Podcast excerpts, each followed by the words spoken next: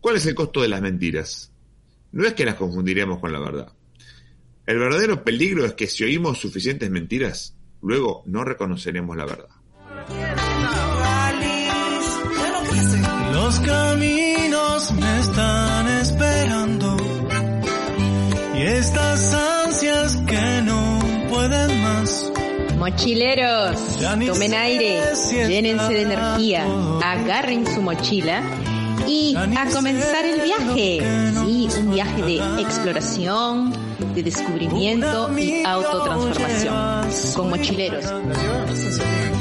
Y otro lleva un pequeño tambor, la mochila, la carpa y el mate, el aislante y el calentador.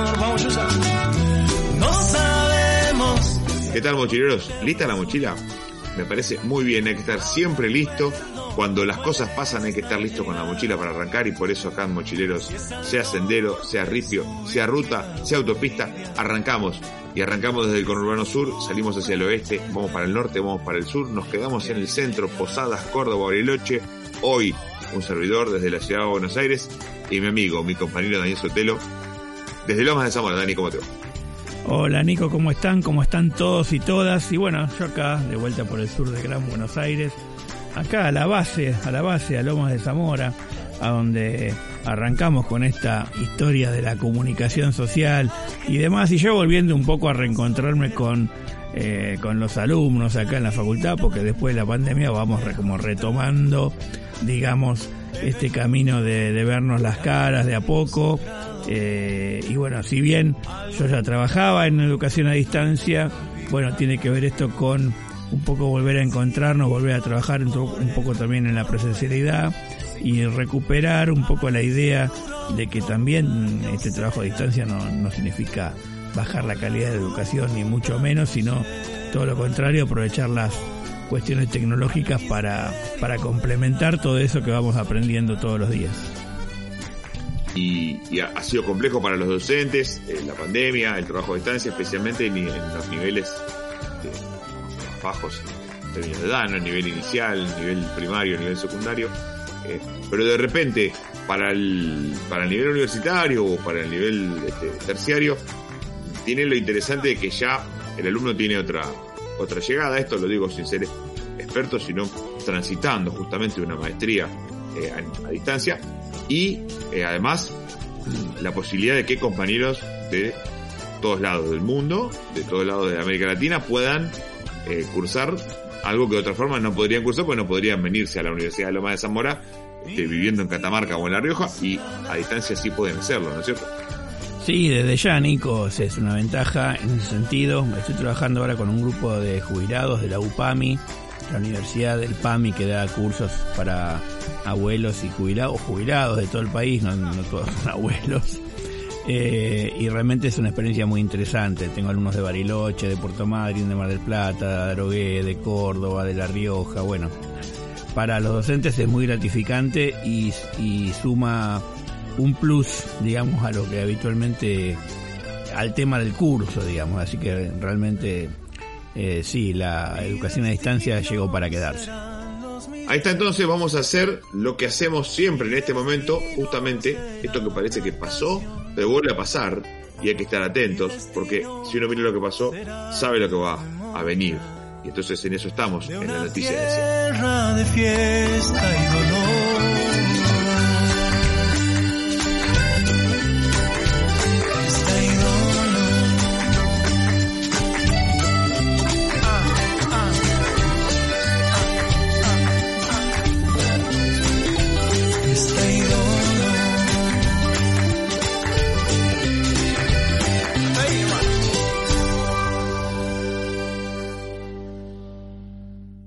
Hemos tenido que adoptar una medida transitoria de limitación a la extracción de dinero en efectivo. El que depositó dólares recibirá dólares. El lema nacional siempre ha sido jódanse hoy para disfrutar mañana. Hoy dijo la radio que han hallado muerto al niño que yo fui. Recorremos la historia y encontramos las cosas que nos siguen contando como si fueran nuevas. La noticia de siempre, en Mochileros. Hoy dice el periódico que ha muerto una mujer que conocí. Noticia de siempre que arranca el 29 de agosto de 1825 con la independencia de Brasil, el reconocimiento de Portugal de la independencia de Brasil, justo en el momento en el que Brasil atraviesa un eh, momento electoral, un este, proceso electoral, que es lo que quería decir, eh, realmente importante para Brasil y para toda América Latina, Dani. Sí, se largó ahí la semana pasada, ya con esos debates presidenciales y demás. Y hoy también vamos a tener un poco de esa historia para enterarnos un poquito más eh, cómo fue esa, ese camino a la independencia del Brasil. El 30 de agosto es el Día Internacional de las Víctimas de Desapariciones Forzadas. Eh, desde diciembre de 2010 se reconoce este día desde la Asamblea General de las Naciones Unidas. Bueno, para la Argentina, para América Latina toda, es un día realmente muy especial. Eh, la semana pasada eh, estuvimos hablando, por ejemplo, de Ayotzinapa, una situación que, que, también es una situación de desaparición forzada, si bien México atraviesa un momento democrático, digo, esto más allá de que a nosotros nos remite a la dictadura, en el caso de la Argentina y de algunos otros países de América Latina, eh, es algo que eh, tiene vigencia, Dani. Sí, sí, es así, ¿no? Y aparte porque eh, el tema, si bien Argentina es como referente en esta área, hay que recordar que también hay otras otras cuestiones de desaparición forzada de personas en Centroamérica, sobre todo últimamente, eh, cuestiones en Guatemala, en Honduras, bueno, hace poquito la desaparición y aparición después en Nicaragua de, sacerdotes ahí, todas las cuestiones políticas y conflictivas que, que se dan en este momento a lo largo y ancho de este continente. Ahí está, esa es la situación. El 30 de agosto también es el día del ferrocarril en la Argentina. A propósito de la inauguración, un 30 de agosto de 1857, de la primera línea de ferrocarril que unía la actual Plaza Lavalle con la estación Floresta. Eh, yo no quiero, tendría que chequearlo esto, pero a mí me parece que en ese momento eh, la Floresta, la, la estación La Floresta, no era parte de la ciudad de Buenos Aires. Eh, eh, todavía estaba por fuera. Este, en todo caso, tanto si era como si no era, en aquel momento ir a Floresta era básicamente ir a un lugar de Buenos Aires que era un lugar de grandes casas quintas, era, era, hoy uno se lo imagina como un barrio de Buenos Aires, pero en realidad en ese momento era lejísimo, Dani. Sí, sí, seguramente, ¿no? Pero bueno, esto del ferrocarril es algo súper importante para, para nuestro país, sobre todo por lo que significó. Eh, ahí tengo algún alumno también socio del Ferroclub acá de Remedio de Escalada, que, que es un lugar de encuentro para todos los que aman esta tecnología tan innovadora en esa etapa, ¿no? Eh, y bueno, y ahora recuperándose en varios puntos del país, por suerte, ¿no? El, el, recuperando ahí la parte entre Bahía Blanca y Viedma para volver a ir a Bariloche en tren, eh, la parte del litoral, creo que me contabas hoy, Nico, eh, y sí, bueno, lo de San Luis, litoral, sí. lo de San Luis, yo estuve ahí en más al norte de Córdoba, sobre las salinas, donde también se están recuperando unas vías para hacer algo turístico con el tren en esa zona. Bueno, ojalá sí, que así hay sea. Un incremento, hay un incremento muy grande también de lo que tiene que ver con el transporte este, industrial y de materias primas del tren en los últimos tiempos. Ha, ha incrementado, este, viene estableciendo récords mes tras mes, Dani.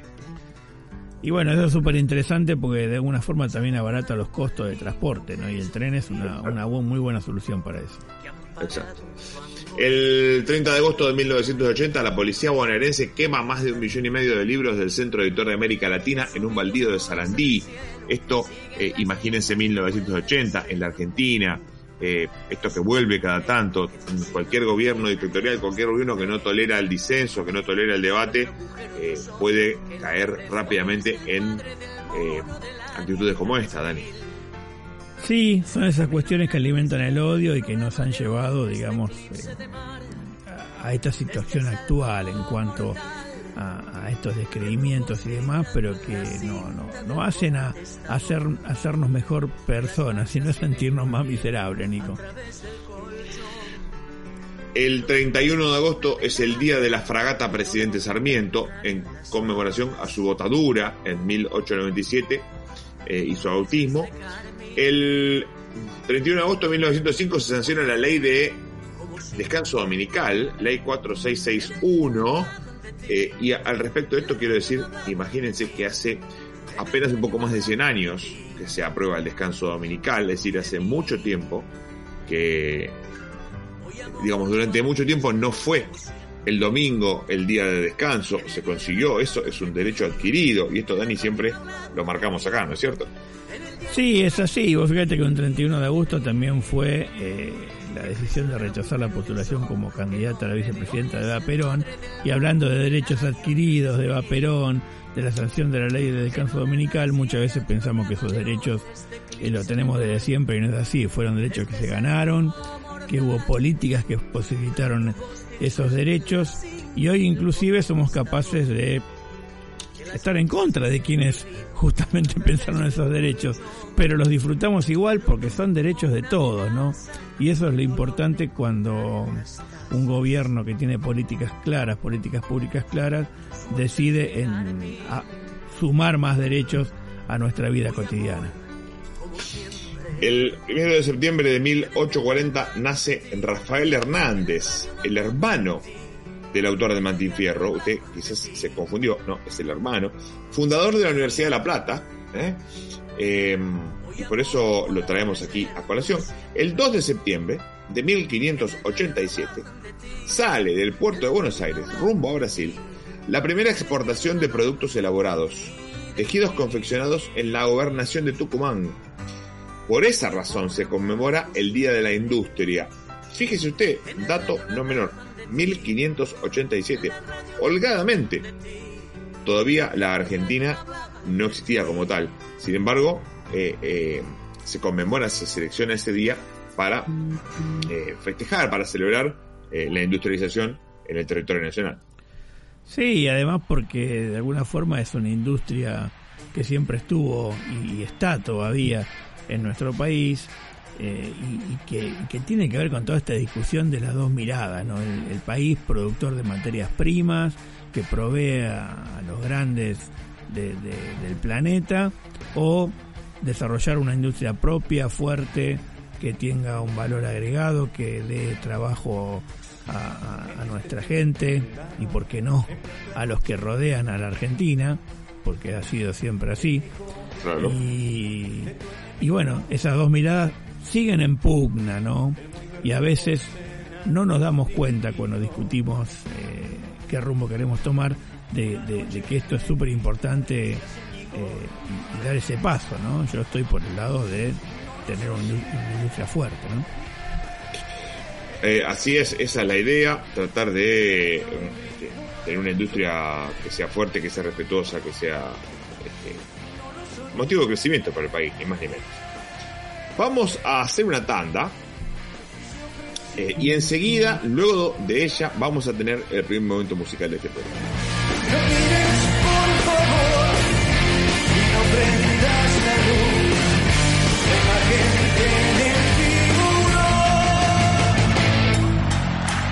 Este film da una imagen exquisita. Esos chicos son como mundos pequeñitas.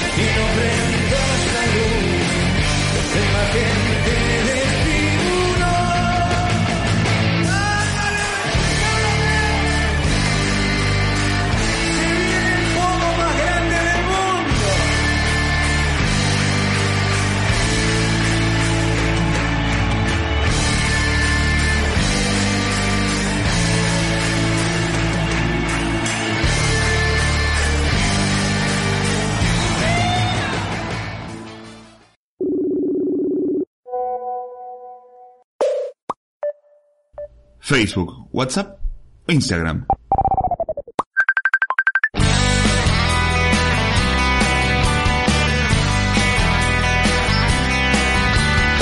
Buscanos como Mochileros Radio o si no visitanos en www.mochilerosradio.com. Llevo mucho tiempo fuera de mí.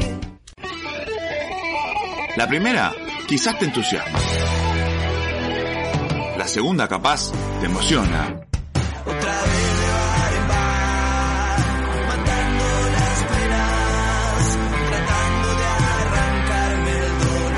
La tercera seguro te engancha.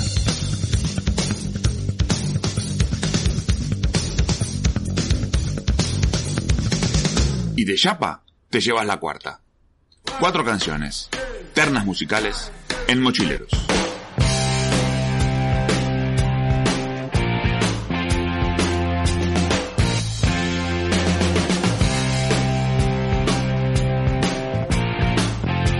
Seguimos en Mochileros, primer momento musical. Vamos a disfrutar de la hermosa música de Cecilia Todd, nacida en Caracas un 4 de marzo de 1951. Como ustedes se darán cuenta, escuchamos Cecilia Todd no porque esté en la efeméride, sino porque se nos da la gana compartir con ustedes esta maravillosa música.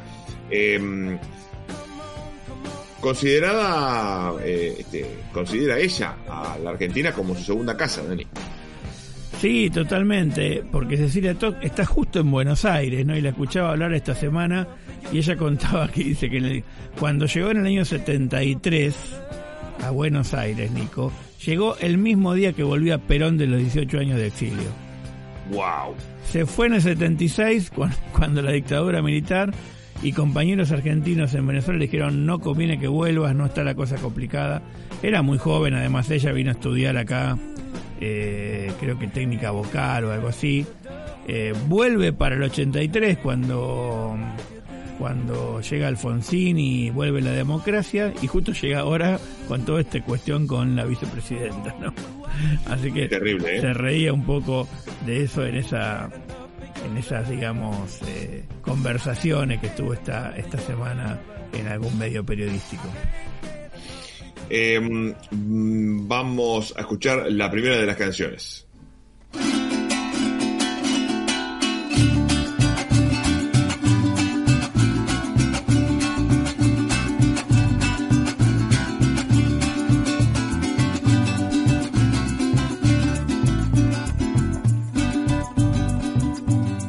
R con R cigarro, berro, berraco y parrilla. R de los chicharrones dan rollo en la barriga.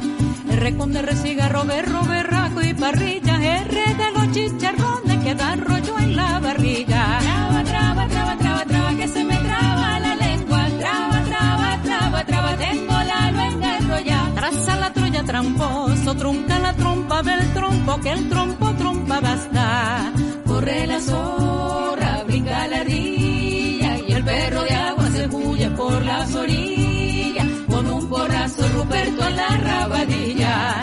Con un porrazo Ruperto en la rabadilla. ¿Qué te traes, Tirso? ¿Qué te traes? Este golpe traba lengua. ¿Qué te traes? ¿Qué te traes? ¿Qué te traes? lengua pa' bailar. ¿Qué te traes, Tirso? ¿Qué te traes? Este golpe traba lengua. ¿Qué te traes? ¿Qué te traes? ¿Qué te traes? lengua pa' bailar.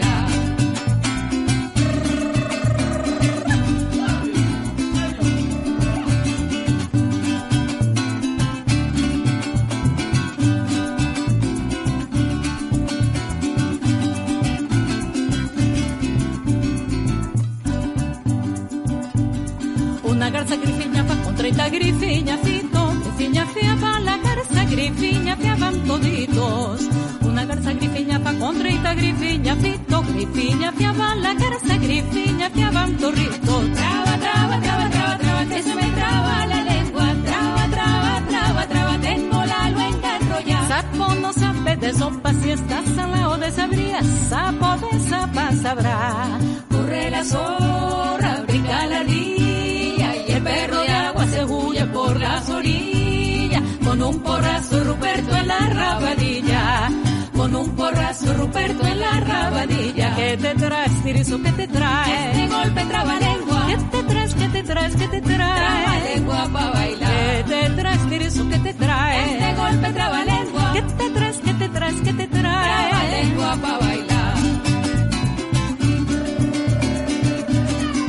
canción de Henry Martínez, interpretada en Encuentro en el Estudio, Los Grifiñafitos. ¿eh? Eh, una, una canción. Esa, ese instrumento que está tocando allí es un 4, ¿no es cierto, Dani? Así es, tienen un 4, por ahí tienen un, mandolina, cavaquinho, yo que sé que se usa mucho también en la música brasilera, eh, que es la típica, bueno, el cuatro es el cuatro venezolano, típico instrumento para hacer joropos y demás. En este caso, un golpe tucuyano se llama este ritmo, es un ritmo nico de 6 por 8 obviamente un joropo lo que están tocando. Claro. Eh, y bueno, se alterna musicalmente con algunas coplas, muchas veces son improvisadas. Sacada del imaginario popular y en este caso una especie de trabalenguas. Algo así, ¿no? Me, me había parecido también, sí, como una especie de, juego de palabras, así. Sí, así es, un juego, un juego de palabras, una canción para, para niños en general. La pueden buscar en YouTube, hay otros grupos que también la hacen y que tienen que ver con esto de jugar con las palabras. A mí me hace acordar un poco, capaz que León Gieco se copió de esto también con alguna de sus canciones, ¿no? Como eh, los Orozco y la última que hizo también sobre el tema de la megaminería, la, agroecología mal, eh, eh, digamos, consumida por los agroquímicos y demás, que muy buena canción de León, la última que hizo. Vamos con la siguiente. Cuando la mar, la mar se torna apaciguada, calmada, suele la mar robar azules de los cielos. Se quita ella, se quita su gris, su opaco velo, su velo, mientras empieza a despedir la madrugada. Se quita ella, se quita su gris, su opaco velo mientras empieza a despedir la madrugada. Cuando la mar, la mar se torna compañera de veras, le da su seno intenso, inmenso al hombre hermano. Y ella le ofrece la pena entre las manos, sus manos, para romper así su calma mañanera. Y ella le ofrece la pesca entre las manos, sus manos, para romper así su calma mañanera.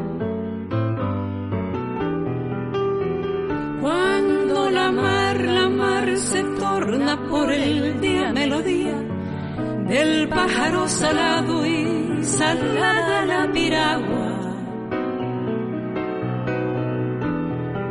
Fugaz canción razón que sale de las aguas, sus aguas, te calmará la sed, tu sed del mediodía.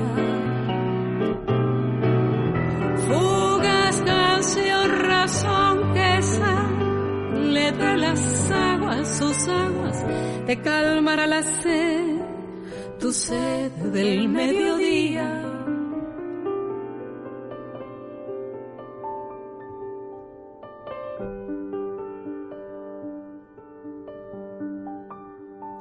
Cuando la mar, la mar se torna cariñosa y hermosa, suele llevarte lejos, tan lejos con la brisa. A la rojiza raya rojiza que en la tarde rojiza. Allá en el horizonte se posa y se reposa. A la rojiza raya rojiza que en la tarde rojiza.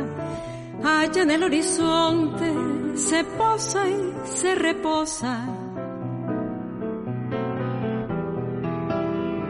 Cuando la mar, la mar se torna retrechera y artera, se oyen pelear, pelea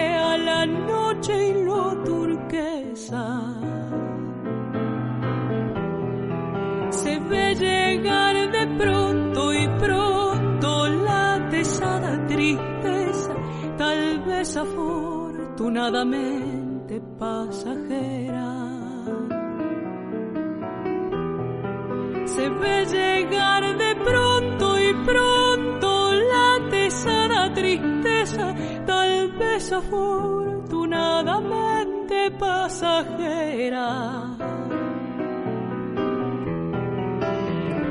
Cuando la mar, la mar oscura y meditada, cansada, se enciende con la luna, su luna y las Antillas.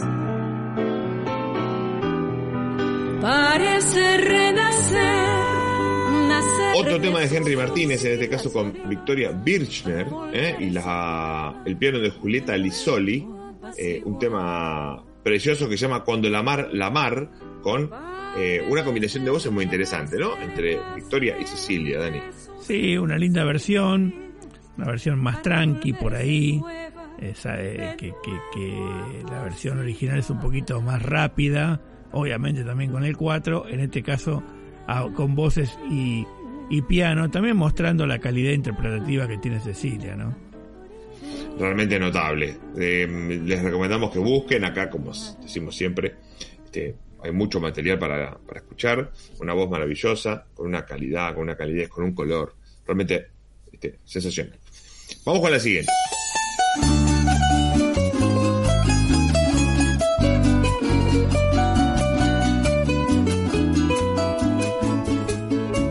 Yo quiero un amor tropical, muy cerca del mar, con luces del atardecer que encienda al mirar. Yo quiero un amor de verdad, que sepa evocar primavera solo al andar. Yo quiero un amor suavecito, muy lejos de la ciudad,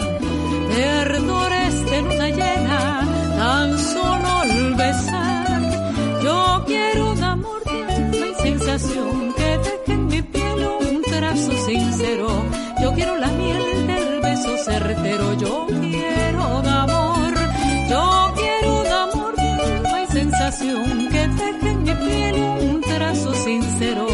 Yo quiero la miel del beso certero. Yo quiero un amor.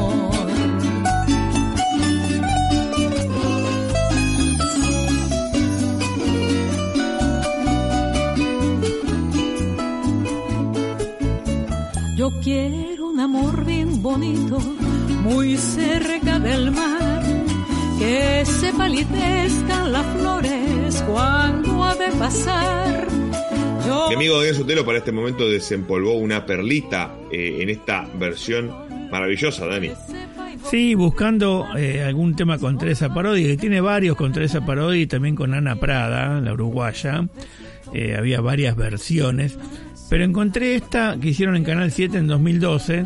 Estuvieron tocando juntas hace poco, el 2018 creo que también estuvieron en el Kirchner. O 2019 también, también para el encuentro del bicentenario ahora de, de, del encuentro de... Bueno, que justamente Cecilia Todd también está para, viene para ese evento, ¿no? Para el bicentenario del encuentro de San Martín y Bolívar. Eh, así que es una linda versión hecha con orquesta de una canción argentina, pero bueno, cantada por Cecilia Todd, Teresa Parodi y Ana Prada.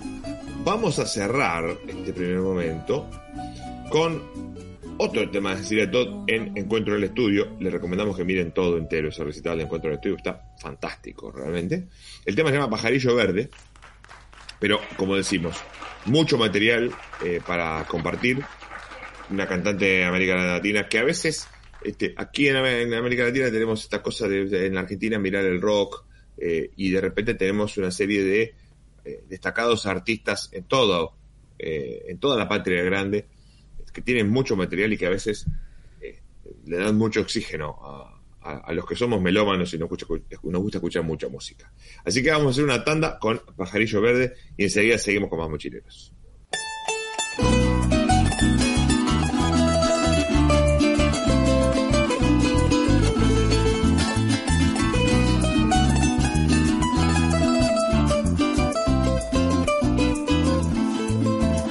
Pajarillo verde, ¿cómo no quieres que llore? Pajarillo verde, ¿cómo no voy a llorar? Pajarillo verde, ¿cómo no quieres que llore? Pajarillo verde, ¿cómo no voy a llorar? Ay, ay, ay, ay, si una sola vida tengo, pajarillo verde y me la quieren quitar. Ay, ay, ay, ay, si una sola vida tengo, pajarillo verde y me la quieren quitar. Pajarillo verde, ¿cómo no quieres que llore? Pajarillo verde, ¿cómo no voy a llorar? Pajarillo verde, ¿cómo no quieres que llore? Pajarillo verde, ¿cómo no voy a llorar? Ay, ay, ay, ay, si los grillos que me quitan, pajarillo verde me los vuelven a pegar. Ay, ay, ay, ay, si los grillos que me quitan, pajarillo verde me los vuelven a pegar.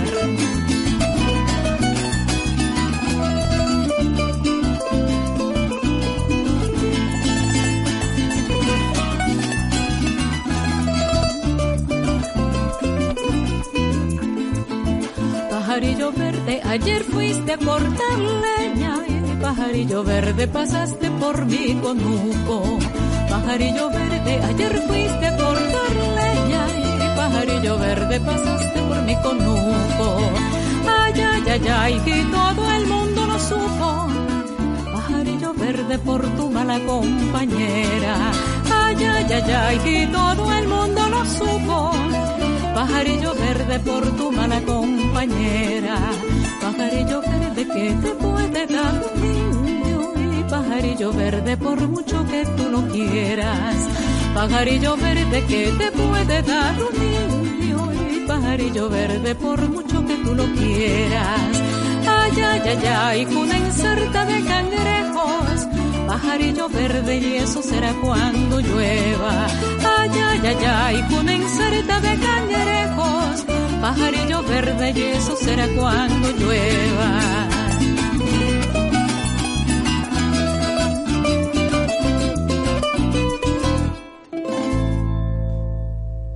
Carpa, listo. Bolsa de dormir, listo. Mochila, listo.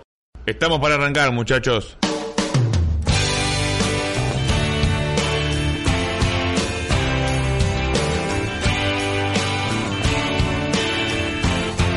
Mochileros.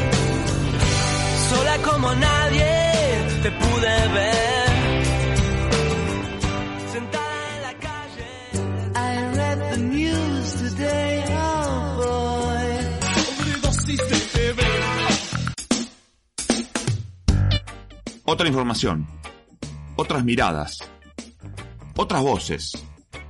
Con los pies en la tierra, las noticias, aquí, en Mochileros. Dispuestos a mentir sobre papel.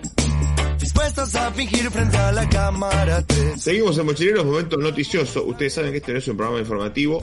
Vamos a tener un informe de la gente de Pedro Brigger sobre la situación en Brasil, que se continúa en su proceso electoral, y luego lo compartimos.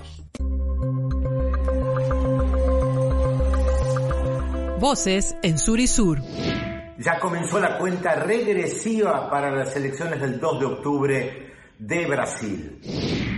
Pedro Brieger desde Buenos Aires. Ahora sí, hubo un debate frente a muchas cadenas de televisión de Jair Bolsonaro y Lula da Silva. Es verdad que hubo otros candidatos y candidatas que participaron, en realidad no todos.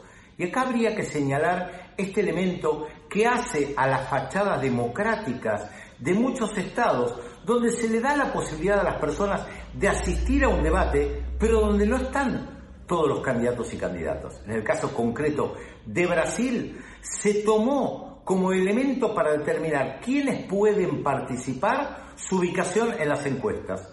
Y siguiendo este parámetro, se invitó solamente a seis personas de 12. Esto significa que seis personas candidatas a la presidencia de Brasil no pudieron participar de los debates y probablemente mucha gente ni siquiera se entere que son candidatos y candidatos.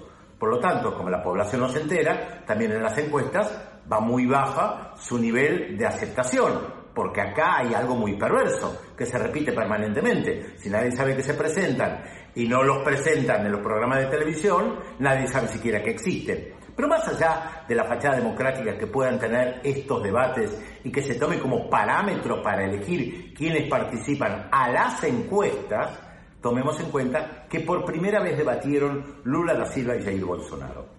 Debe haber sido difícil para Lula debatir con una persona tan marginal en la política durante tantos años, marginal en el Congreso brasileño, frente a una persona como él, que es considerado un estadista que recorrió el mundo, que impulsó a Brasil a ser una gran economía y a ser reconocida internacionalmente. No es fácil debatir en esas circunstancias, pero además no es fácil debatir con alguien que miente, con alguien que tira cualquier cosa y que busca denigrar al adversario, porque le habla a su público.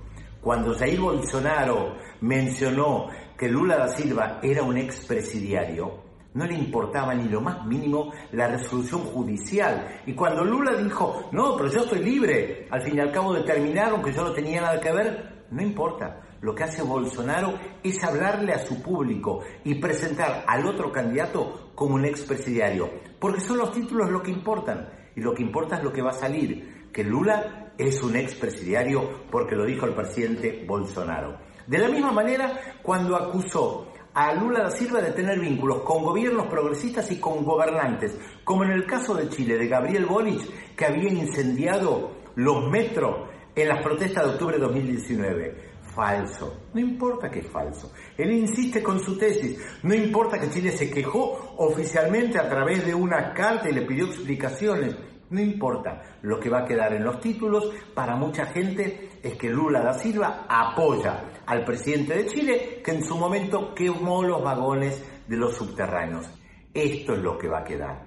Y que representa en realidad un problema muy serio para todos los candidatos y candidatas y gobernantes incluso progresistas en América Latina y el Caribe. ¿Qué hacer cuando se enfrentan con alguien que descaradamente miente? ¿Qué hacer cuando se presentan frente a alguien que descaradamente dice barbaridades que ni siquiera se pueden rebatir?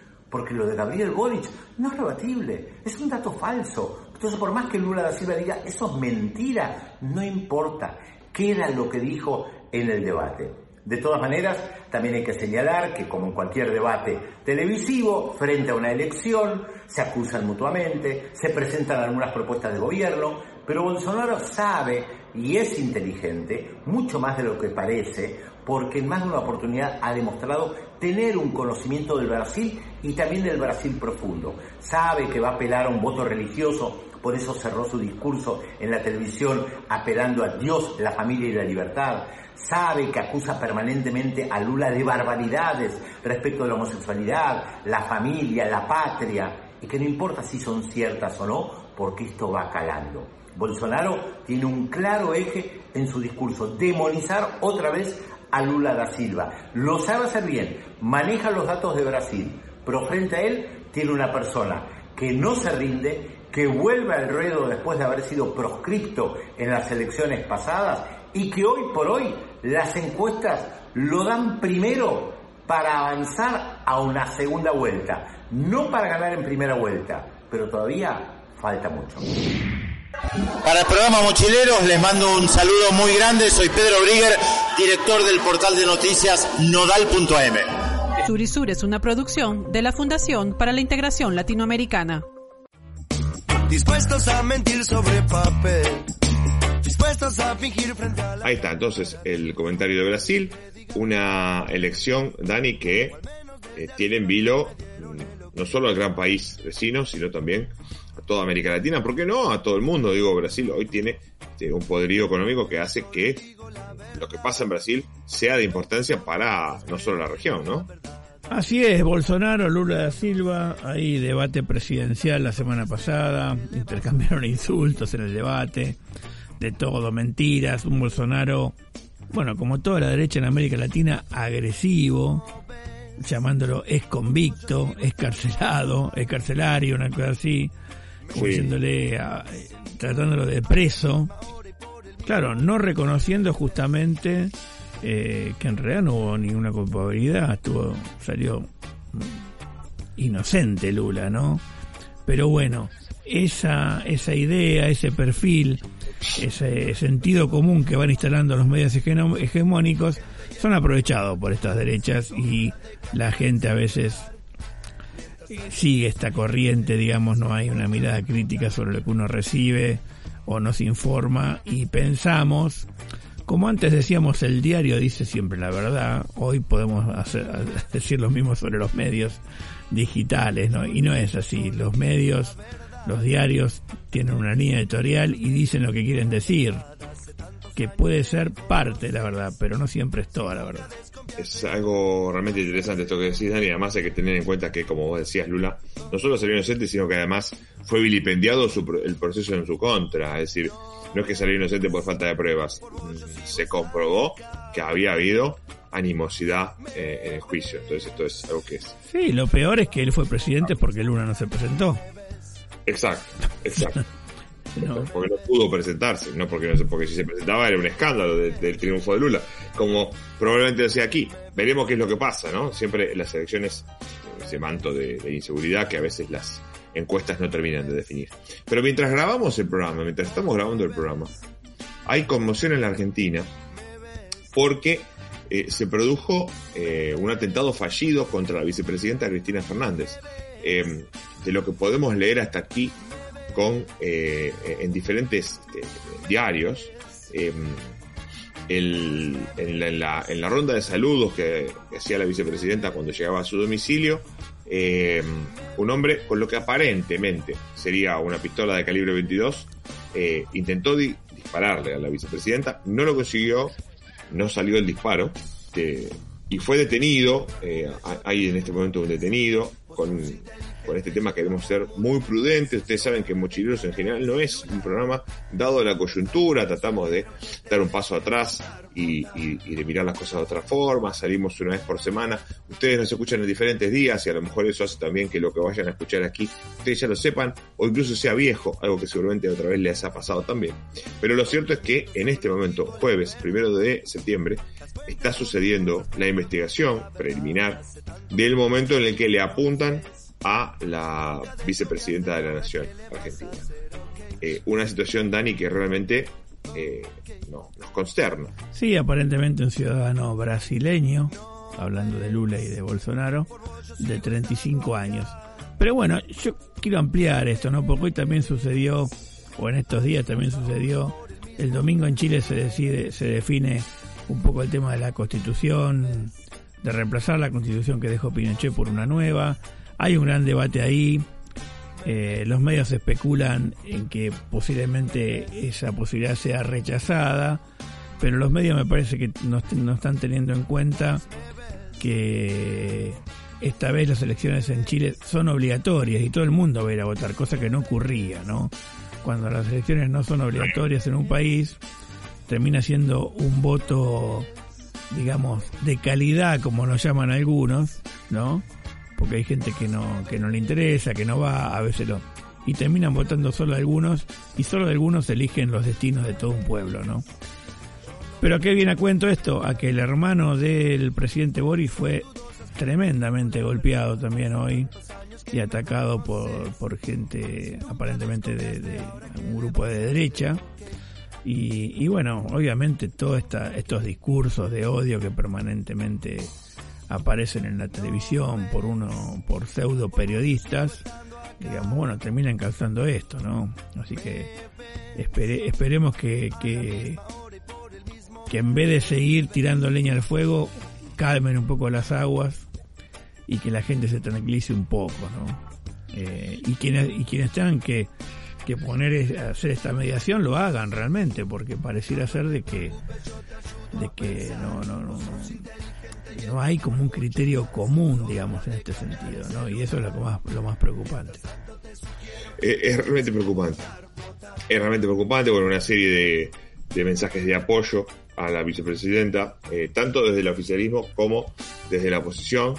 Em, también algunos mensajes este, desubicados, no los vamos a, reproducir aquí, no nos interesa, ustedes, este, sabrán encontrarlos, pero lo cierto es que este, esta crispación, este, este este, este desembocar eh, en un ataque pleno a, un funcionario electo en un, país democrático, en el contexto de, de, paz en el que se vive aquí en la región, en la Argentina, este, nos parecía que teníamos que mencionarlo más allá de que, como bien les digo, suele quedarnos afuera la coyuntura, solemos corrernos hacia atrás de este tipo de cosas. Em, no queríamos dejar de decir también que mm, se prohibió la publicidad para niños eh, de comida con sellos precautorios en el marco del etiquetado frontal que ya hemos tenido aquí, que se prohibió como parte de esa ley, que no solamente señala el, etiquetado, sino que tiene una serie de directivas para la comida para niños, como para eh, tomar una serie de medidas que son precautorias en función de, el daño que se considera que hacen eh, cuando son este, ingeridas en exceso. Así que eso también se aplicó hoy. Em, si a vos te parece, Dani, vamos a hacer una tanda y enseguida seguimos con más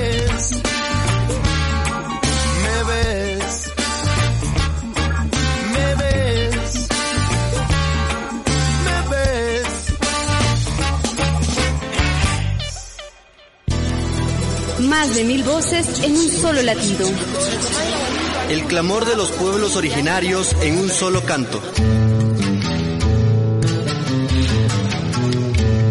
ALER, Asociación Latinoamericana de Educación Radiofónica y América Indígena en Red, presenta Latido Indígena. Un programa para nuestros pueblos indígenas del continente.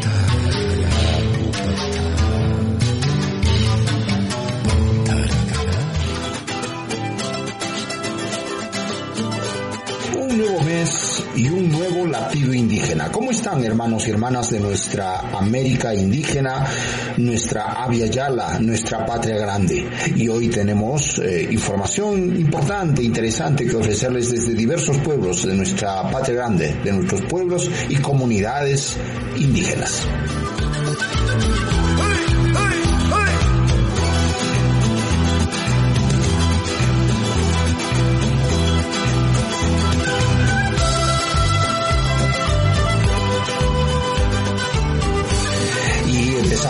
En Chile, donde la propuesta de nueva constitución cuya consulta o plebiscito se realiza este próximo domingo 4 de septiembre, eh, valora el rol y el papel de la mujer en sus distintas dimensiones y valora también a las mujeres indígenas en particular. Hay confianza que esta nueva constitución sea aprobada. Nuestro compañero Alex Caicheo nos tiene un informe sobre este tema desde Radio Guarunewen, desde la isla de Chiloé.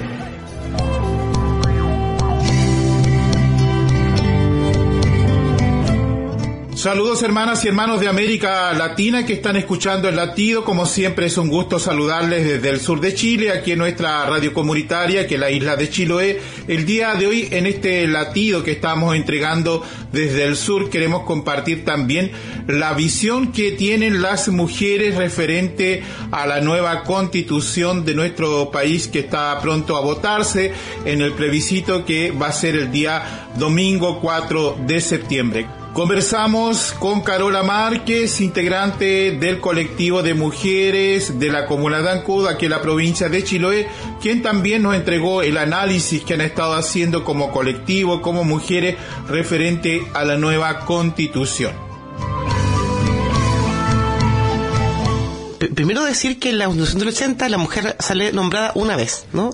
Y en esta nueva propuesta que tenemos hoy día acá y que estamos a puertas de votar, ¿no? Si aprobamos o rechazamos, que es la, esa es la consigna, ¿no? Este, este domingo, por cuál es la decisión que tenemos que tomar, eh, salimos nombradas, pero no solo nombradas, salimos relevadas. Y qué relevar es darnos el espacio social que siempre hemos, hemos tenido y que por cierto estaba invisible, ¿no? Estaba invisibilizado como una vez también explicamos esto, el mundo privado, el mundo público, ¿no? Todo lo que pasa en el mundo privado es lo invisible, lo que está debajo de la mesa, lo que está como en la oscuridad, lo que nadie lo nota, ¿no? Pero que pasa también, y que también es parte de la sociedad, ¿no? Y todo lo que ocurre debajo de esa mesa pertenece al mundo doméstico, por tanto también pertenece al mundo de la mujer. Y ese espacio está olvidado de la política pública. Lo que hay que tener claro es que una constitución lo que hace es que te marca los temas importantes de un país, ¿no? Y acá salimos relevada en un artículo que me parece que es fundamental para nosotras, eh, que es el artículo 49 que dice, el reconoce que los trabajos domésticos y de cuidados son trabajos socialmente necesarios e indispensables para la sostenibilidad de la vida. ¿Qué quiere decir eso? Que sin nosotras y los cuidados la vida no se sostiene, ¿no? Y el desarrollo de la sociedad. Constituyen una actividad económica que contribuye a las cuentas nacionales y deben ser considerados en la formulación y ejecución de las políticas públicas.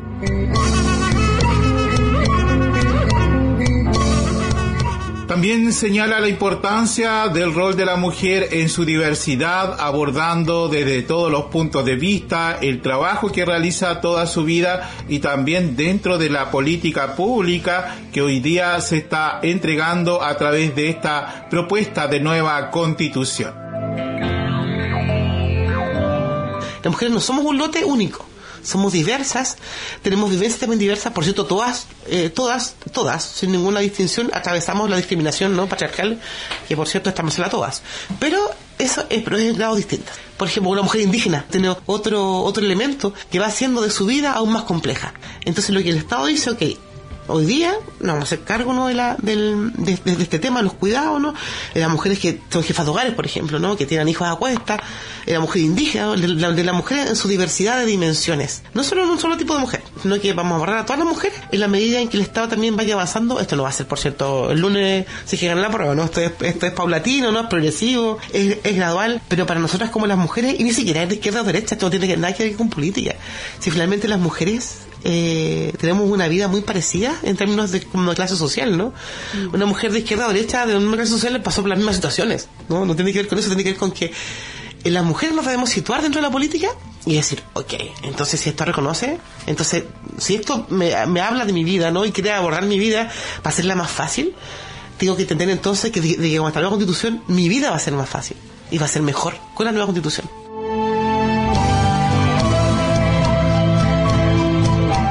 Bien, con ese análisis que han estado haciendo las mujeres del colectivo de la comuna de Ancud, aquí en la provincia de Chiloé, referente a la propuesta de la nueva constitución que será votada en el plebiscito de salida el día 4 de septiembre, donde todo ya está avanzando y se está preparando para esta gran jornada que va a tener nuestro país, donde los ciudadanos, ciudadanas van a tener que concurrir a las urnas para elegir si aprueban o rechazan la nueva constitución.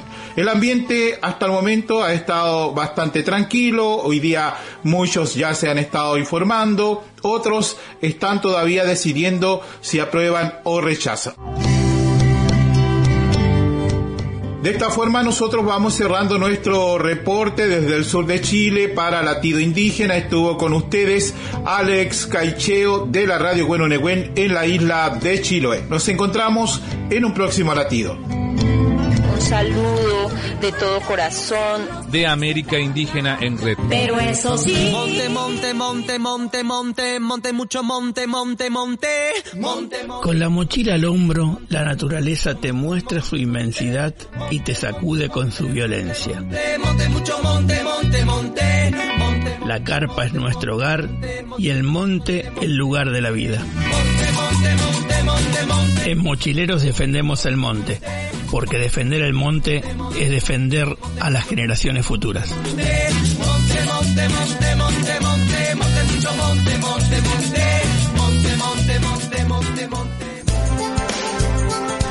Diseño y soporte.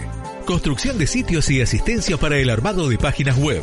Desarrollo de sitios profesionales basado en plataformas de tecnologías libres, carros de compra, gestión de contenido, herramientas vinculadas a comunidades sociales, diseño y soporte. 20 años desarrollando sitios y aplicaciones para Internet. Y ahora tenés tu sitio con Valle Web, una forma rápida de tener presencia en Internet. Encontranos en Facebook como Valle Web o también en nuestra web diseñoysoporte.com.ar.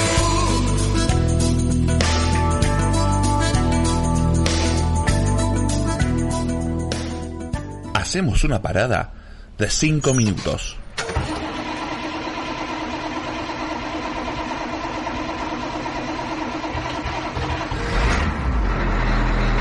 No te distraigas, enseguida sigue el viaje de mochileros.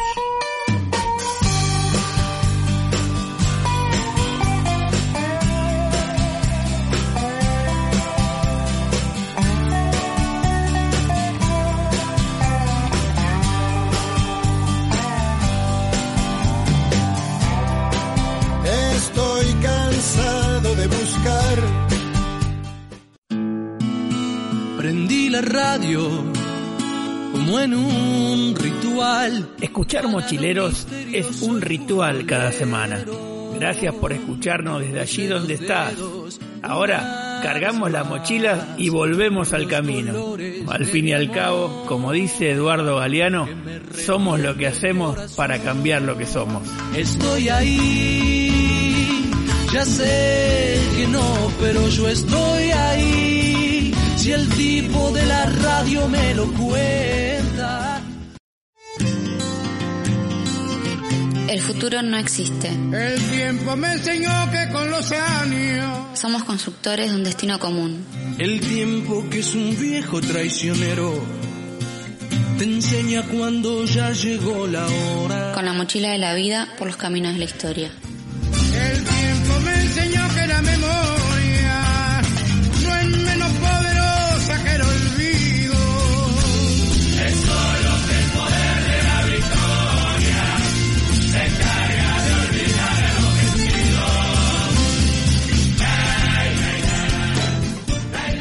Como dijimos al principio, la independencia de Brasil, interesante el informe, escuchando un poquito eh, las alternativas de algo que decíamos con Dani en la producción del programa.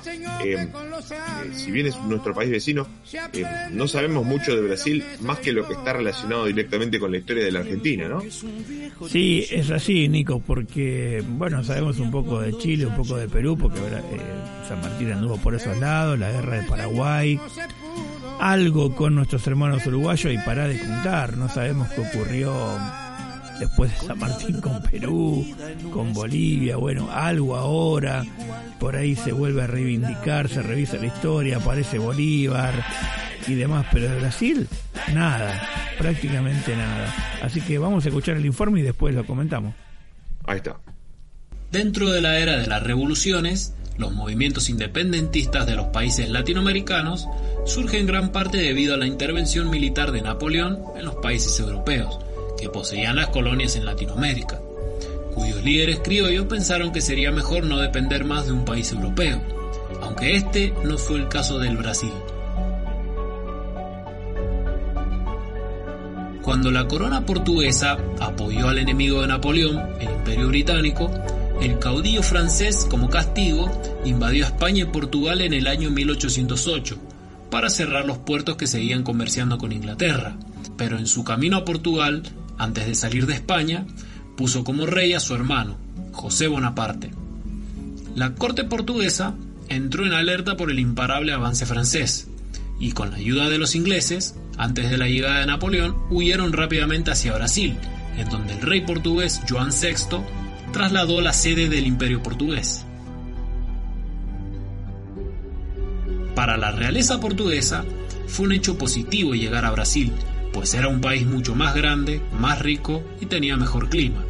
Fue por ello que se adaptaron muy rápido a su nueva vida, que llegó a durar varios años. Sin embargo, en Europa, Napoleón había sido derrotado, y tanto el rey Joan como la corte portuguesa le pidieron que regresen a su patria, pero estos no querían volver, y luego de las insistencias, Joan VI recibió un ultimátum en el que si no volvía a su patria, dejaría de ser rey. El rey Joan no quería dejar Brasil, pero tampoco quería perder Portugal, pues era un país que tenía una gran importancia geoestratégica en el mundo, y por ello se vio obligado a volver junto a su familia, aunque dejó a su joven hijo, Pedro, como príncipe regente. Pero antes de marcharse, el rey Joan sabía que algo podría pasar en Brasil con respecto a las revoluciones que se venían dando en todos los países vecinos. Fue por ello que le encomendó a su hijo que si un acontecimiento similar llegase a pasar, se hiciera cargo del poder antes que nadie. Una vez en Portugal, el rey Joan declaró que Brasil volvía a ser una colonia, por lo que perdió todos sus privilegios. Y esto trajo las consecuencias esperadas, porque cuando los brasileños se enteraron de que eran de nuevo una colonia, se reunieron en una asamblea en el cual asistió el mismo Pedro. El príncipe regente oía atentamente la indignación y las quejas de los brasileños. Entonces, antes que nadie, desenvaina su espada y grita independencia o muerte, hecho conocido como el grito de Ipiranga. Los brasileños se independizaron, pero a diferencia de todo el resto del continente, ellos decidieron seguir siendo una monarquía, porque para tener la diferencia del gobierno anterior, decidieron convertirse oficialmente en un imperio, debido al vasto territorio que poseía. Por ello, el hijo del rey portugués se convierte en Pedro I emperador de Brasil. Como era de esperar, los portugueses enviaron a un ejército para enfrentarse a la rebelión, pero fueron rápidamente derrotados luego de una serie de combates, por lo que Joan VI terminó por reconocerle la independencia a su hijo, y ambos países volvieron a tener buenas relaciones instantáneamente, pues a diferencia de España o Inglaterra, quienes tuvieron problemas más graves con sus colonias, sobre todo Inglaterra, el caso de Portugal y Brasil fue diferente. En el año 1826, Joan VI muere y el emperador Pedro, quien le correspondía el trono, se convirtió en Pedro IV de Portugal y se convirtió en un gobernante que poseyó el título de rey y de emperador.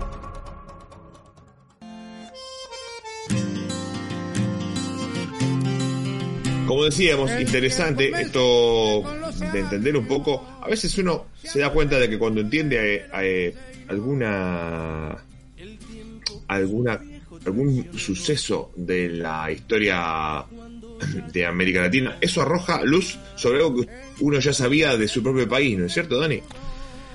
Sí, es todo muy fuerte, ¿no? Obviamente lo de Brasil está muy relacionado también a, al, proceso napoleónico en Europa, que sí, por ahí lo vemos en el colegio, pero no lo vemos referido a lo que pasaba en América, ¿no? Y bueno, una independencia de Brasil poco extraña, ¿no? Este príncipe heredero Pedro que llegó a los cuatro años a Brasil, que a los 15 es proclamado, 15 años, o sea, ¿no? Eh, así que bueno, y, y otra y, bueno, y la versión de, la, de una batalla que nunca fue, ¿no? Y hay, hay historias diversas ahí, por lo que en algún momento un compañero de Brasil nos ha contado respecto a la independencia, y la mirada portuguesa o brasilera totalmente distinta a lo que pasaba en el resto de América con eh, los encomenderos, los conflictos con las comunidades originarias. Acá era más fuerte todo lo que era que tiene que ver con la esclavitud y demás.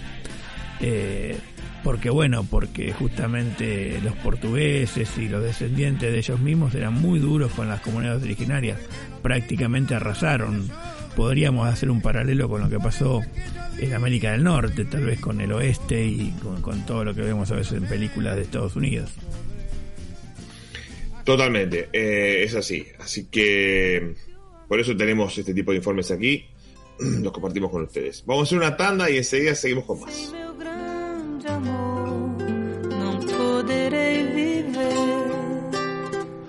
se eu disser que sim e ele disser que não. É uma parte perdida que teve na vida o meu coração. Se o amor traz sofrimento, vou sofrer até o fim será um tormento se ele não disser que sim.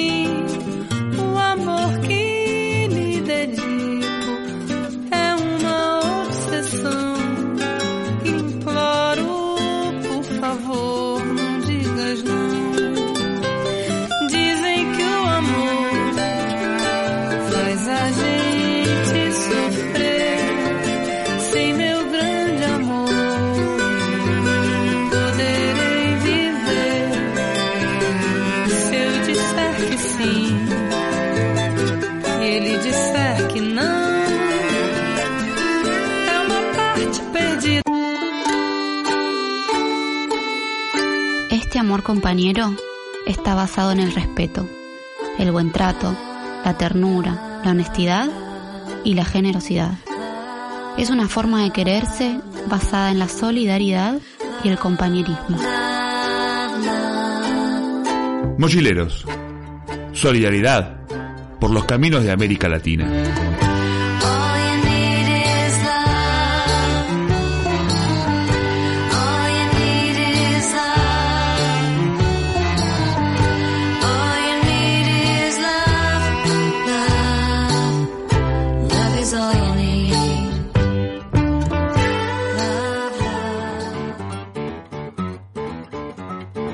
Camino por el continente y las miradas cambian. Cambian tus ojos, tu acento, tu rostro. Mi sangre es guaraní, pero nací en la gran ciudad. Tu cara es del altiplano, pero vivís en un barrio suburbano. Yo no sé de dónde soy, mi casa está en la frontera. Yo no sé Sos del monte, del cerro, del río y del mar. Somos del mundo, somos de acá, de América Latina. Soy hijo de un forastero y de una estrella del alba. Que si hay amor, me dijeron. Que si hay amor, me dijeron. Toda distancia se salva. Seguimos en Mochileros, tenemos para este momento un informe sobre fábricas recuperadas, o mejor dicho, para hablar con propiedad. Cooperativismo, autogestión, ¿sí? Eh, ¿En qué anda eh, el sector de la autogestión y del cooperativismo en la Argentina? Para eso tenemos un informe de nuestro amigo y habitual colaborador Andrés Ruggeri. Lo escuchamos. La situación de las empresas recuperadas en, el país eh, no es la peor en relación a, a la situación que hubo durante el macrismo o en algunos periodos críticos, eh, pero tampoco han avanzado demasiado.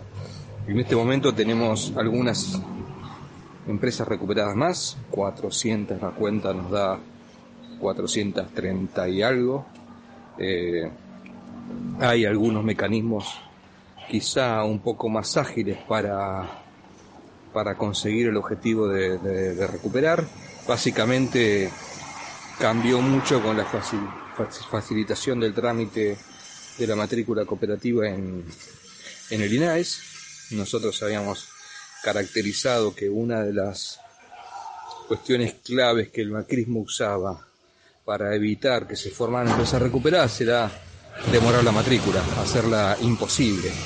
Eh, había un montón de subterfugios burocráticos, jurídicos que obligaban a que la cooperativa en formación tuviera que esperar larguísimos tiempos para, para tener su matrícula, después para obtener el quit, etcétera, y eso hacía fracasar eh, algunos procesos.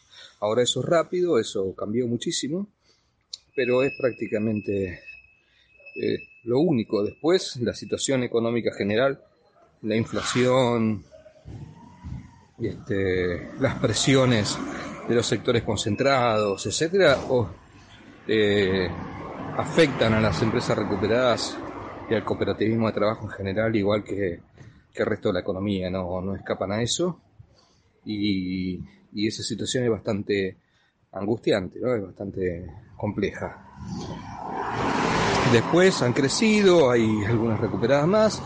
Creo que en estos dos años y medio la pandemia afectó eh, y provocó algunas, algunos hechos traumáticos, como el cierre del Bauen, por ejemplo. Eh, pero después en el resto es la situación más o menos parecida al resto de la, de la economía. El otro aspecto que hay que tener en cuenta es el de las políticas públicas. Las políticas públicas para recuperadas eh, en general siempre se criticaron por ser erráticas, por no estar pensadas desde la economía, sino desde la contención social, de solucionar los problemas como de emergencia y no de, poner este eh, cuestiones, de no tomarlas como una cuestión estratégica, como una cuestión de que la autogestión y el cooperativismo son herramientas de la economía, de la producción, del trabajo, etcétera, ¿no?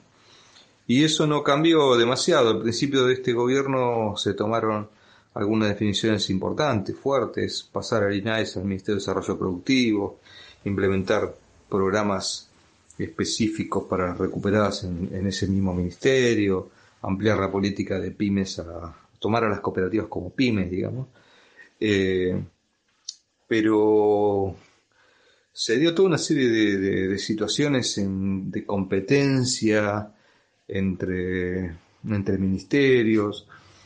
Fueron muchos los referentes de, de las distintas organizaciones que accedieron a, a cargos y cada uno de alguna manera eh, o algunos pretendieron que fuera este, su área y hicieron poco y boicotearon lo demás, digamos. Hay, hay problemas, problemas serios, pero sobre todo lo estratégico no se, no se solucionaba, no se hizo una ley de cooperativa de trabajo, una ley de trabajo autogestionado, no se, no se lograba avanzar en las cosas que permitían para el futuro eh, un cambio en la política pública. Eso sigue más o menos igual y está retrocedido. El, el, el INAES volvió, ni siquiera volvió a desarrollo social, sino que quedó en la jefatura de gabinete. Eh, estamos en un momento así de, mucha confusión. Y por último, creo que todo esto hay que marcarlo dentro de, de la concepción económica que prima, ¿no? Eh, hay toda una discusión, una discusión dada en muy malos términos, a mi entender, entre la economía popular, la economía informal, qué hacer, cómo convertir los planes en trabajo, como si la gente que cobrara programas sociales no trabajara, pero después dicen, bueno, no, sí trabajan, pero sí empleo, empleo formal, y eso se le adjudica, ese rol se le adjudica al mercado, ¿no? O sea, políticas del, las políticas que se plantean para eso son este, descuentos impositivos, incentivos para que las, las pymes, las empresas privadas, este, tomen a los, a los que tienen, a los beneficiarios de los programas sociales en vez de, de plantear que esas mismas, esas mismas organizaciones se conviertan en, en organizaciones productivas, en tener políticas de ese tipo. Y las recuperadas de la, autogestión, las cooperativas de trabajo caen en esa, en esa maraña de, de, poca claridad, de no saber para dónde disparar o, por- o ni siquiera pensar que pueden ser un elemento de la economía. Creo que ese es el fondo de la cuestión y ahí este, no hay, no veo que en los últimos cambios ministeriales haya algún tipo de solución, sino todo lo contrario.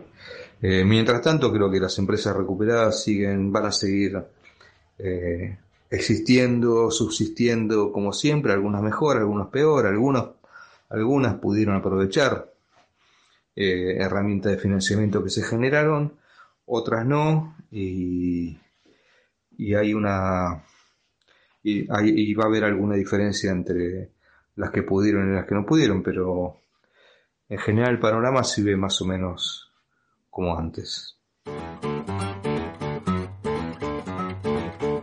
El informe de Andrés dejando muy en claro cuál es la situación, tanto a nivel político como a nivel eh, económico, como eh, a nivel del desarrollo de- del espacio de la autogestión y del cooperativismo. Y, en la producción este, del programa hablábamos con Dani este, sobre un tema este, muy interesante o un tema este, en el que estamos en deuda, y Andrés lo mencionaba allí en el informe, que es el tema legal, Dani.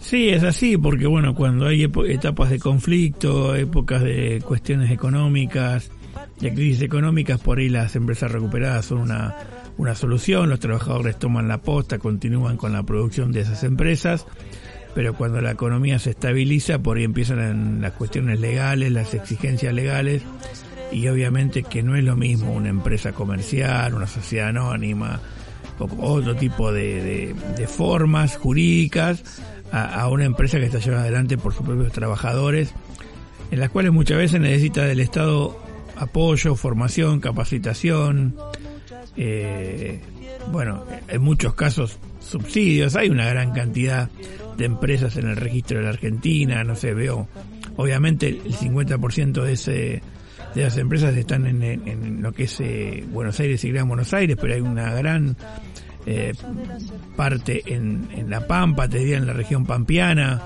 podría ser, no sé, sur de, de Córdoba, sur de San Luis si querés, y también en la Patagonia y en Cuyo, así que es algo para, para tener en cuenta, me parece, ¿no? es algo para tener en cuenta. Hay un aspecto muy interesante eh, de, este, de este tema que tiene que ver con eh, una, una nueva faceta de la economía, que es la economía de, plataformas, el capitalismo de plataformas, como se lo llama, eh, las empresas de servicios, eh, Uber, Rappi, eh, todas esas empresas que, que, digamos, se generan a partir de un servicio que tienen no empleados, sino asociados, como ellos lo llaman, o, o, algo así eh, algún eufemismo, así quiero decir. Eh, para esas empresas, una solución, se está estudiando, esto es muy incipiente, una, una un elemento muy importante es la cooperativización de ese software, de esa plataforma, el funcionamiento de modo cooperativo, no como una cooperativa de trabajo necesariamente porque hay un encuadramiento legal, pero sí como parte de una economía autogestiva o una economía cooperativa. Esto es muy interesante, muy novedoso, pero es muy interesante. Se da en algunos países, se da en algunos lugares. Eh, y realmente por eso, eh, Dani, queremos tener siempre acá eh, esta, esta información, pues nos parece realmente que, este, digamos, para la economía y para el, para el mundo que se viene es importante tenerla en cuenta. Sí, yo diría que abarca casi todos los rubros, ¿no? Yo estoy mirando ahí, bueno, por ahí en el, el 50% de esas empresas tienen que ver con, la, con empresas metalúrgicas de alimentación, textil, gráfica y gastronomía. Pero también tenés medios de comunicación, construcción, educación, plástico, cuero, maderera, química, transporte, comercio, logística, hotelería, vidrio, combustible, papel, caucho, editorial, laboratorio, turismo.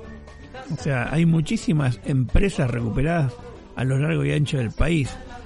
Y eso, como otros rubros que tienen que ver con las pymes, que definitivamente son las que dan más laburo eh, a, la gente, necesitan tener un régimen diferenciado, ¿no? Se han hecho realmente bastantes esfuerzos y cambios estos últimos tiempos, eh, pero bueno, de repente se pararon los cuatro años de Macri, ahora volvió a haber eh, alguna, algunos avances, pero bueno, la economía, la guerra, la pandemia, todo hace todo un poquito más difícil. vamos a hacer una tanda y enseguida seguimos con más mochileros. Días a todos los amables oyentes en esta mañana de su radio Inti Cancunapa. Hola, soy Analia Peirotti, Lía o La Flaca para los amigos más cercanos. Hola, soy Damián Enciso desde Uruguay. Hola, soy Victoria Arturi desde Santiago de Chile. Hola amigos de Mochileros, les hablan Tenor desde Lima, Perú. Desde Montevideo los saluda Rodrigo García. de frío en el medio del verano, el amor en los tiempos del cólera, mi hermano. El sol que nace y el día que muere, con los mejores atardeceres. Soy el desarrollo en carne viva. Un discurso político sin saliva. Las caras más bonitas que he conocido. Soy la fotografía de un desaparecido. La sangre dentro de tus venas. Soy un pedazo de tierra que vale la pena una canasta con frijoles. Soy Maradona contra Inglaterra anotándote dos goles. Soy lo que sostiene mi bandera. Hola amigos, soy Roldán Trujillo de Monterrey, México. Es un gusto saludarlos a través de Mochileros. Les deseo que todo esté de maravilla en Argentina. Un fuerte y caluroso abrazo desde Monterrey, México. Su amigo Rolo. Hasta pronto. Sobre el camino respiran tus pies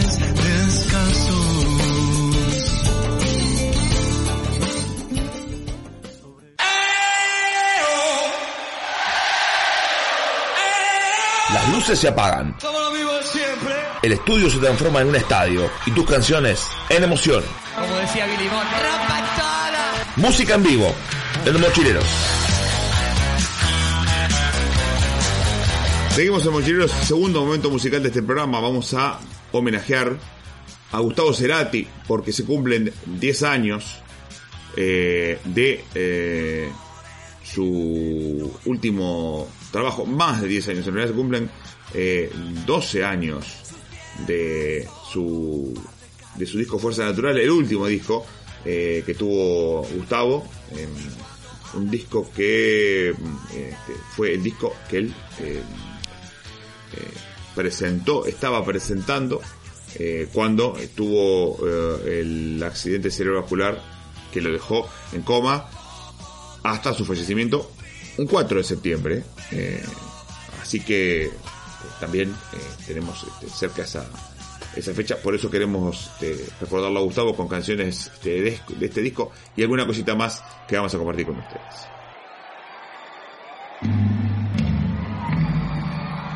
Yo creo que hay discos que se disfrutan más, discos que se sufren más, discos que surgen más por necesidad, discos que surgen más por deseo.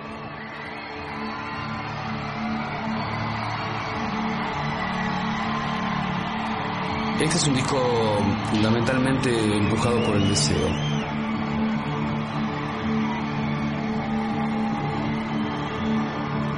Porque después de los estéreo de alguna forma hice como una especie de borrón y cuenta nueva y la suma de la experiencia también hace lo suyo y un momento particular en mi vida que creo que me, me pone en un lugar de, de mayor disfrute, donde puedo paladear mejor todos estos procesos sin hacerme demasiados problemas.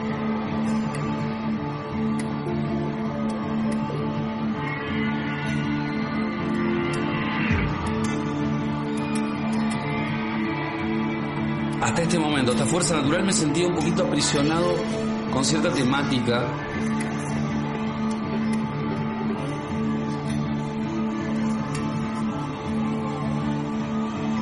Estaba más bien escribiendo sobre relaciones, ¿no?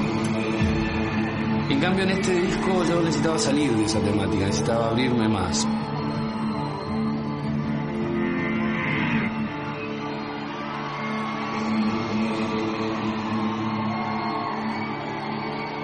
Es un poco más solitaria la idea, pero también muy empujado por la belleza y, y lo artístico que puedo proponer desde lo musical.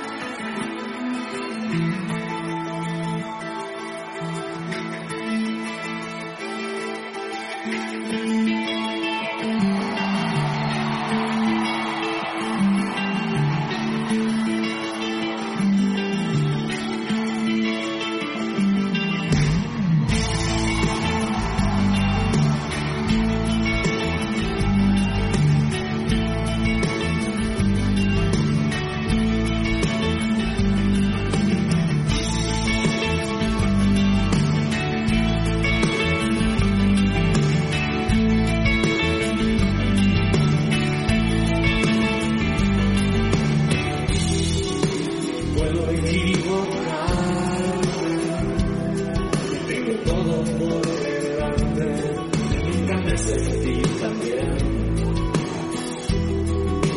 Viajo sin moverme de aquí, chicos del espacio.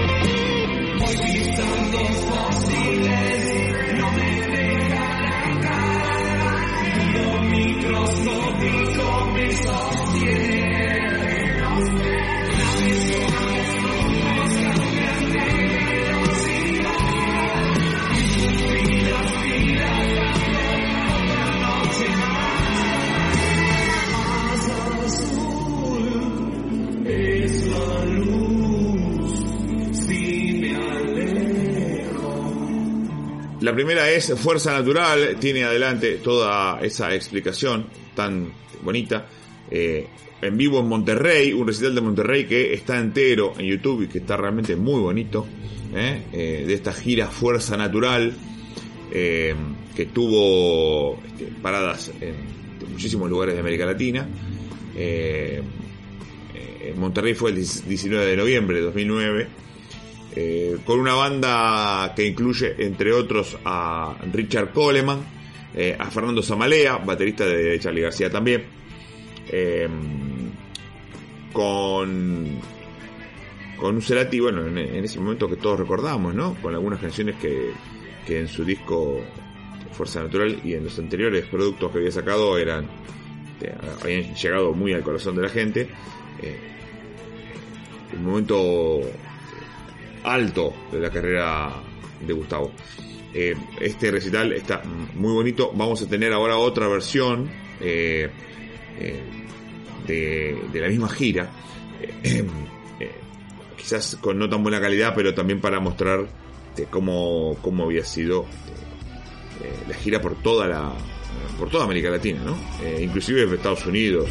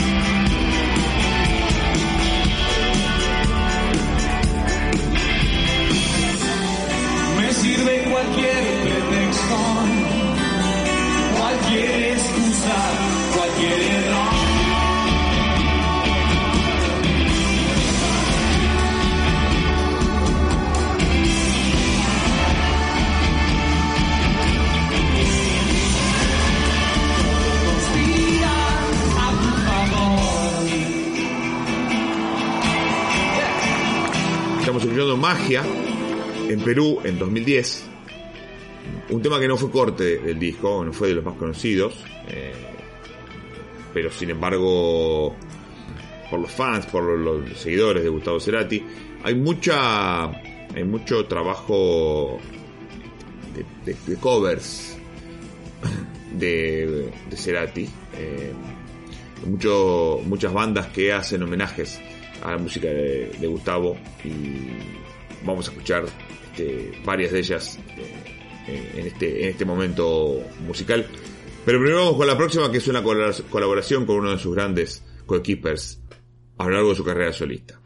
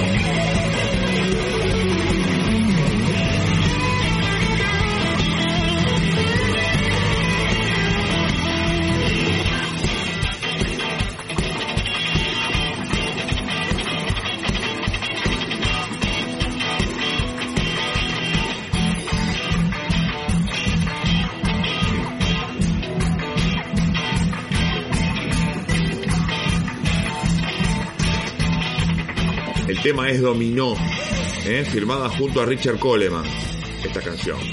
Eh, también del disco Fuerza Natural, eh, como decimos, un tipo que estuvo siempre cerca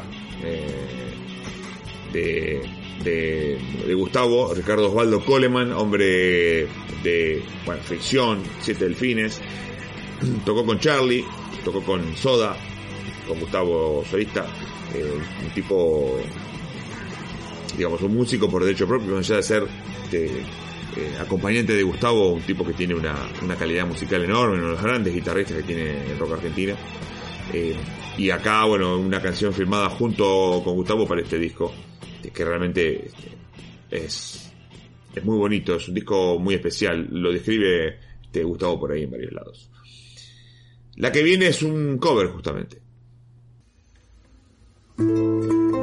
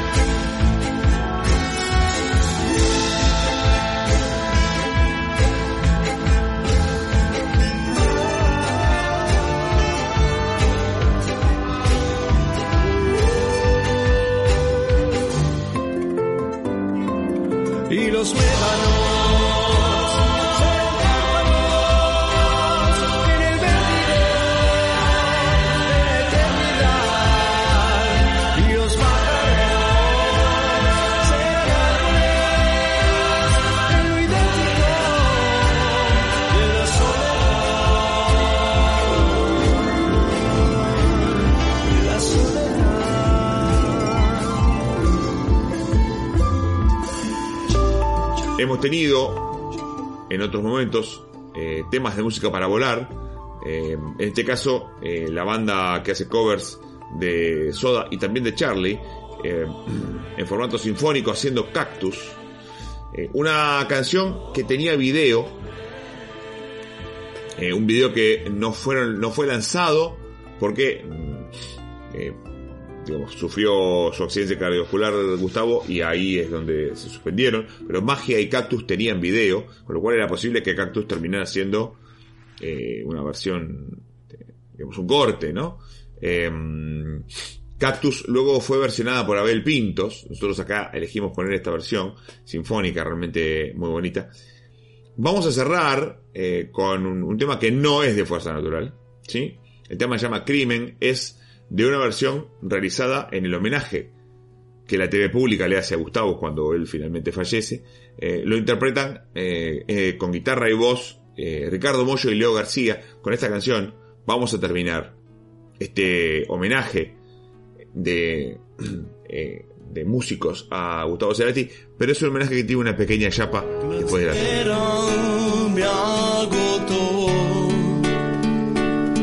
No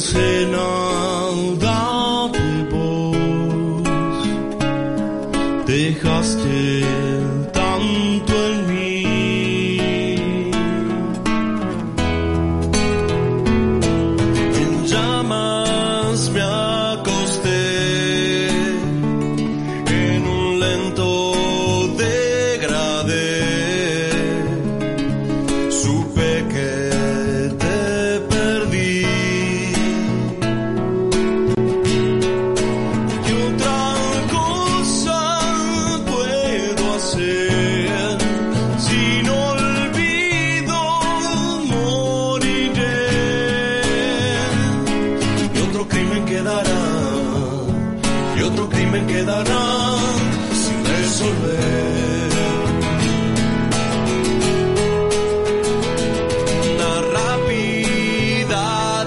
rápida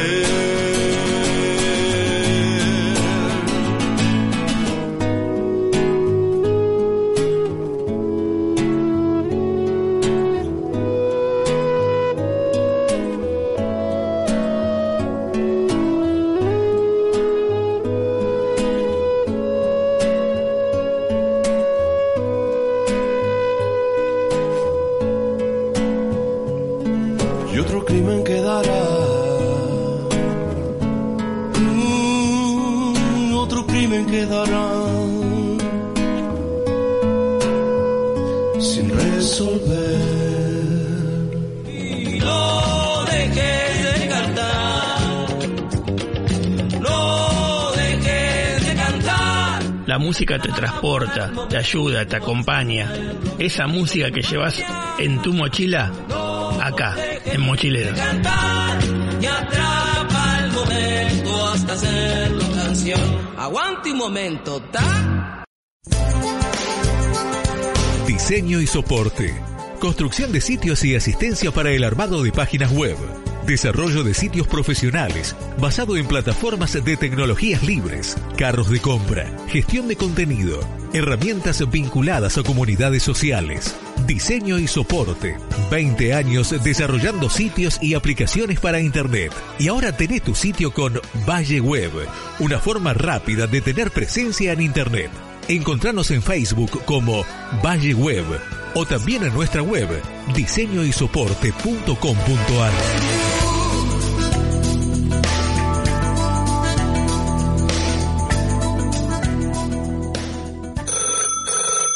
Al viejo teléfono de línea ya no lo atiende nadie.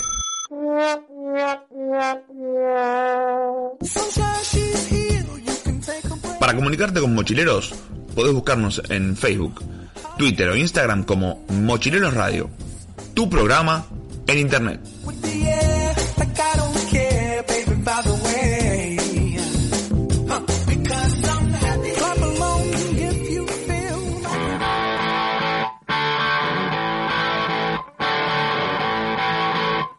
De Tristán Suárez a Córdoba, de Tras la Sierra a Bariloche, de la Patagonia a Posadas y de ahí a toda América Latina. Mochileros es el lugar a donde empieza tu experiencia.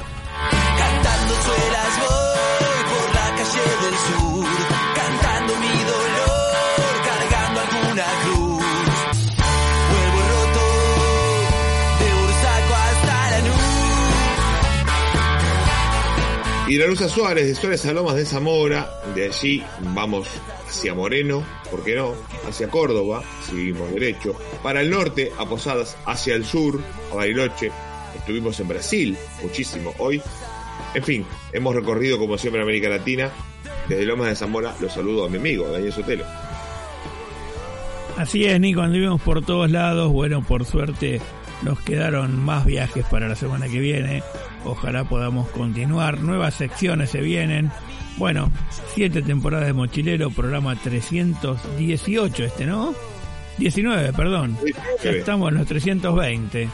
Así que bueno, un saludo para todos los que nos escuchan desde los distintos lugares, a los amigos del- de La Rioja, a los amigos de Bariloche, a los amigos que nos escuchan ahí en Tras la Sierra, en las distintas radios, les mando un abrazo, pronto volveré por allí. Arranca el mes del senderismo, Nico, los que quieran viajar a Córdoba, todos los días, en la mayoría de los pueblos de la sierra, hay algún sendero para hacer. Una linda actividad, viene bien para el corazón, para la salud. Así que yo voy a estar ahí en un par, voy a estar en Villa de las Rosas, voy a estar en Ambul y voy a estar también en Sazacate ahí guiando a la gente que se acerca a caminar con nosotros. Les mando un abrazo, nos vemos la semana que viene. Gente, de mi parte nada más, muchísimas gracias. Vamos a terminar este programa con otro tema de Gustavo Cerati, Deja Vu, en el recital de Monterrey, que realmente está lindísimo para escucharlo entero. Eh, vamos a despedirnos entonces continuando el homenaje con Gustavo, de mi parte nada más. Muchísimas gracias y buenas noches.